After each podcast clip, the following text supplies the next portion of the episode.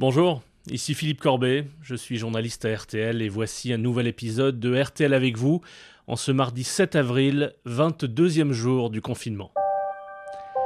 RTL avec vous, c'est un podcast, un balado de la rédaction de RTL. Si vous êtes un auditeur régulier de, de RTL, vous savez que nos émissions d'information ont évidemment été bouleversées depuis plusieurs semaines avec des éditions spéciales. On essaye de mettre en valeur vos témoignages, de répondre à vos questions que vous nous posez.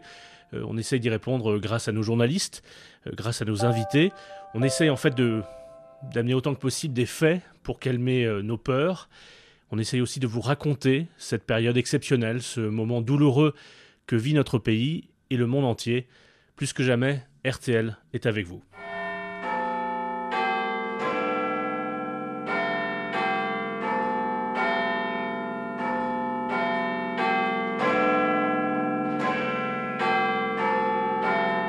I'm Stuart McIntosh with the BBC News. Hello. The British Prime Minister Boris Johnson has been admitted to intensive care at a hospital in London. Les antennes de la BBC annoncent que le Premier ministre Boris Johnson a été admis dans une unité de soins intensifs. Son état s'est détérioré alors qu'il lutte contre le coronavirus. Justement, qu'est-ce qui se passe en ce moment dans ces unités de soins intensifs, de réa, aux urgences? Beaucoup de soignants nous appellent au 3210 ou nous envoient des messages pour nous raconter ce qu'ils voient, ce qu'ils vivent. Euh, et, c'est notamment ce qu'a fait Valérie, qui est infirmière euh, aux urgences de l'hôpital de Colmar, donc vraiment dans l'œil du cyclone. Elle était en direct avec Julien Cellier et Marina Giraudot dans RTL Petit Matin. Les réas sont saturés. Les places libérées sont aussitôt reprises très rapidement. Ça ne diminue pas, quoi. le nombre ne diminue pas. ça veut dire que quand on dit on est arrivé à un plateau euh, dans le Grand Est, et il ne faut surtout pas se réjouir trop vite. La situation est encore extrême. vous nous le confirmez, vous avez encore des conditions de travail extrêmement compliqué. C'est toujours très compliqué. Je dis surtout en réanimation. Effectivement, nous, aux urgences, on voit une, euh, une légère amélioration dans le flux, et étant donné qu'on a moins de cas graves à intuber, euh, directement aux urgences, mais euh, en fait, les patients qui sont maintenant hospitalisés dans les unités Covid, comme c'est une maladie qui évolue sur deux trois semaines, hmm. eh bien bien souvent leur état se dégrade et nécessite une, place en réanimation euh, qu'il faut qu'il faut avoir à ce moment-là. Il faut vraiment poursuivre. Je sais que c'est pas évident. Le fait de, de dire qu'il y a une petite amélioration, ça, ça donne de l'espoir, c'est sûr. On aurait envie de, de, baisser un peu la garde, mais surtout il ne faut hmm. pas. Il ne faut surtout pas. Ne baissons pas la garde. Restons à la maison. Juste en un mot, Valérie, tout de même. On sait que vous avez vécu des dernières semaines euh, terribles avec vos collègues dans les hôpitaux alsaciens. Est-ce que le fait qu'il y ait un tout petit peu moins, c'est très mince, c'est très léger, mais un tout petit peu moins d'hospitalisation et d'arrivée aux urgences, ça vous donne une note d'espoir quand même? Eh bien, euh, moi je suis un peu un bisounours, donc oui, forcément, ça me donne un petit espoir. Mais euh, comme dit, on craint une deuxième vague, on reste vigilant, mais c'est vrai que ça permet de souffler ça permet de souffler, mais ça n'empêche qu'on reste euh, quand même très mmh, mmh, anxieux mmh, et on a, on a peur pour nos proches. Autre témoignage sur le quotidien en ce moment des unités de réanimation, témoignage cette fois du médecin de RTL, Michel Simès, qui a passé ces derniers jours euh, en renfort à l'hôpital Georges Pompidou à Paris il est venu nous raconter ça dans RTL Matin avec Yves Calvi. Effectivement, j'ai répondu à l'appel euh, aux volontaires. Euh, enfin bon, ce, que j'y fais a peu d'importance, c'est ce que j'y ai vu surtout qui est, euh, qui est, qui est, qui est important. D'abord, quand vous arrivez dans le service, le chef de service vous passe un petit film pour vous expliquer comment il faut vous habiller et vous déshabiller quand vous rentrez dans la chambre d'un malade, en vous expliquant qu'ici, il y a du virus partout et qu'il faut faire, faut faire attention. Moi, j'étais dans une réanimation où il y avait 15 malades, mais dans l'hôpital, il y avait 60 lits qui avaient été, qui avaient été ouverts. Et finalement, vous vous rendez compte d'abord qu'il y a un grand calme dans les réanimations, contrairement aux services d'urgence probablement où mm. là euh, ça doit être très speed. Là, dans les services de réanimation, les gens sont très calmes, les patients sont tous, comme on dit en médecine, techniqués, c'est-à-dire que Chacun est intubé, euh, ventilé, il y a des seringues électriques, des, des colonnes de seringues électriques. Donc vous étiez en réa? J'étais en, oui, j'étais, je, je filé un coup de main en réanimation et, euh, et, vous apercevez que tout se passe très calmement. Euh, chacun maîtrise parfaitement ce qu'il a à faire. Euh, y a des, alors, ce qui est très étonnant, c'est qu'il y a 15 patients dans cette réanimation qui ont tous la même chose. C'est, c'est, c'est ça qui est assez hallucinant en réanimation, c'est que c'est tous du Covid.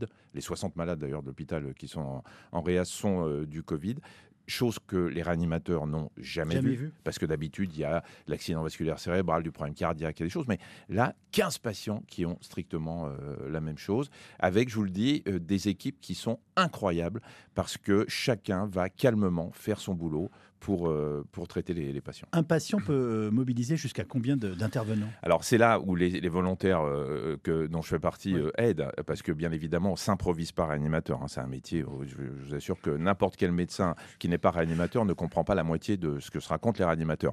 Mais notre rôle à nous, eh bien, c'est de la manutention, c'est des bras. Parce que pour mobiliser, pour passer un malade du dos à la position qu'on appelle le décubitus ventral, c'est là où les malades respirent le mieux. Il faut les changer de position toutes les 16 heures à peu près. Il faut entre 6 et 8 personnes. Et pourquoi? Eh bien parce qu'il y a une personne qui va tenir à la tête euh, la, canule d'intubation, il y en a une qui, enfin l'intubation, il y en a une qui va tenir les, euh, les, euh, les perfusions. Il faut faire attention quand vous le retournez, bien évidemment, de ne pas arracher tout ce qu'il y a. Et en plus, les gens sont en surpoids. Ce qui est incroyable et ce qui m'a marqué, moi, quand je suis allé en oui. réanimation, c'est le nombre de personnes, soit obèses, soit en surpoids, ce qui explique peut-être justement le fait que ce ne soit pas que des personnes âgées qui soient touchées. Et quand vous retournez pour mettre sur le ventre une personne qui fait 120 ou 130 kilos, il faut qu'on soit 6 à 8 dans la pièce pour pouvoir le retourner. Tous les, tous les médecins le disent. Euh, le nombre de personnes obèses ou en surpoids dans les, dans les, les cas graves sont impressionnants. Ce sont ces fameuses causes de comorbidité dont on parle en ce moment Alors pour dire probablement, voilà il y a bien évidemment quelqu'un qui est obèse, on sait qu'il y a de la comorbidité, il y a du diabète, de l'hypertension, il y a plein de choses qui font que le système immunitaire euh, n'est pas aussi euh, efficace et qu'il y a des problèmes.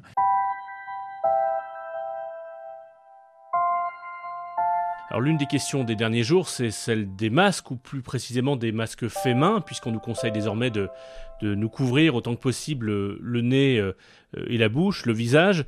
On rappelle que ces masques faits main qu'on nous recommande désormais de porter, ce n'est pas tant pour se protéger du virus, mais plutôt pour éviter de le transmettre si on est contaminé sans le savoir, ça évite de postillonner si vous voulez. Et donc l'un des effets inattendus de cette pandémie, c'est que nous sommes nombreux à avoir fouillé au fond des tiroirs pour ressortir euh, nos aiguilles et notre fil et se mettre à coudre des masques de tissu. Yannick Holland de RTL Strasbourg a suivi un atelier couture. Jaune à pois blanc. Euh, dedans, il y a de la moumoute. Celui-là, je l'ai fait pour moi. J'appuie sur la pédale et euh, des fois, je fais avancer le tissu. J'ai une amie qui cherchait des couturières pour fabriquer 60 masques pour un supermarché pour les personnes qui mettent les courses en rayon. Du coup, en un week-end, euh, chacune on en a fait 10, puis moi j'en ai fait pour nous. Et puis euh, comme là, on ne sait pas si on va pas devoir tous emporter, bah du coup, hier, on en a fait pour les voisins. Même frénésie couturière dans le village de Krixheim, dans le Bas-Rhin. Joël Weibel a dû fermer son magasin de couture à cause du confinement. Elle fabrique désormais des masques en tissu chez elle et la demande est forte. Je peux bien en faire à mon avis encore une Bah là, j'ai une boulangerie qui m'a demandé d'en faire parce que bah ils sont pas prioritaires pour avoir des masques. Les petits producteurs qui font les petits marchés ou alors comme il est particulier, j'ai des gens qui sont prêts à me donner des draps, des choses comme ça en coton pour euh, fabriquer euh, des masques. Et face à la pénurie d'élastique pour attacher le masque derrière la tête, Joël a trouvé une solution toute simple, des bretelles de soutien-gorge, ça fonctionne parfaitement. Les bretelles de soutien-gorge, c'est aussi un conseil que nous a donné Sophie Orange, qui était avec euh, Dominique Tenza dans RTL Matin, pour lui expliquer comment coudre ces masques maison. Si on ne sait pas coudre et qu'on n'a pas le matériel adéquat, Sophie, on fait comment? Ben, on va sonner chez son voisin ou sa voisine. Par exemple C'est une boutade, mais pas tant que ça en fait, parce que c'est plutôt le système D et la débrouille. Alors, vous avez vu, certaines couturières ont créé des pages Facebook, des ateliers ont créé des cagnottes en ligne pour financer la fabrication. Vous pouvez donc leur passer commande, mais la poste reste un peu aléatoire en ce moment. Privilégiez plutôt une remise en main propre, en respectant les gestes barrières. Mais je reconnais bien volontiers que c'est un peu artisanal. Même ma maman en a fabriqué avec des vieux draps en lin, du Ah. coton et des bretelles de soutien-gorge en fin de parcours. Mais elle habite un peu loin. Plus sérieusement, pour les entreprises qui veulent protéger leurs salariés, la logistique là est un peu mieux organisée. Depuis quelques semaines, des dizaines d'entreprises se sont mises à fabriquer des masques aux quatre coins de la France. Alors là, il y a des normes, un cahier des charges établi avec la Direction générale de l'armement, la FNOR, qui est un organisme de certification. Des dizaines de prototypes ont été homologués. On le voit là, on n'est clairement plus dans l'artisanal. Il y a deux catégories, une et deux. On peut les acheter sur stopcovid19.fr. C'est une plateforme mise en place par le ministère de l'économie et des finances et un approvisionnement mutualisé à plus grande échelle est en train de se mettre en place. Mais on le rappelle, ces masques dits alternatifs ne doivent pas être utilisés au contact rapproché des malades. Ce sont de simples écrans anti-postillons hein, pour protéger l'autre. Il faut bien savoir les mettre et les enlever. Sinon, un masque mal utilisé va donner une fausse impression de sécurité et peut-être être pire, tout en propageant le virus à vitesse grand V. Et Thomas Dulin a sélectionné quelques vidéos tutos sur YouTube euh, pour nous aider à, à fabriquer ces masques chez nous. Oui, il y a par exemple la méthode, ingénieuse de cet internaute espagnol. Deux trous dans une feuille de plastique transparent, on y enfile les branches de ses lunettes pour obtenir une protection totale du visage.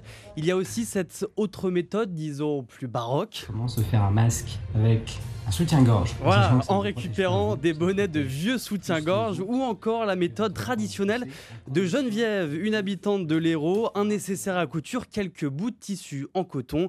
Elle détaille la suite. Moi, je prends deux carrés de 20 cm de côté, deux petits rectangles de 13 sur 5 et puis deux petits élastiques de 26 cm. Il faut d'abord euh, coudre les deux grands carrés de 20 cm pour que ce soit à double, puis après faire les plis, il y a trois plis, coudre sur les côtés les deux petits rectangles et puis là, insérer le fil élastique. Et puis voilà, c'est tout simple. Et voilà, votre masque est prêt à l'emploi. Vous pouvez le laver à 60 degrés après chaque utilisation. Pour plein de conseils et beaucoup d'autres tutoriels de fabrication, rendez-vous sur le site stop-postillon avec un s.fr. Ah, encore les bretelles de soutien-gorge qui vont donc euh, être l'un des objets de l'année. Allez aussi sur rtl.fr évidemment pour euh, retrouver nos infos, nos conseils pour vous aider à à passer aussi bien que possible cette période tourmentée. Toute la journée, dès 4h30 le matin, les journalistes de RTL défilent à l'antenne pour euh, répondre à vos questions, des questions sur le virus, des questions sur le confinement, mais aussi euh, des questions sur les conséquences économiques et sociales pour vous, pour votre entreprise peut-être. Anaïs Bouissou était donc avec euh, Yves Calvi dans RTL Matin.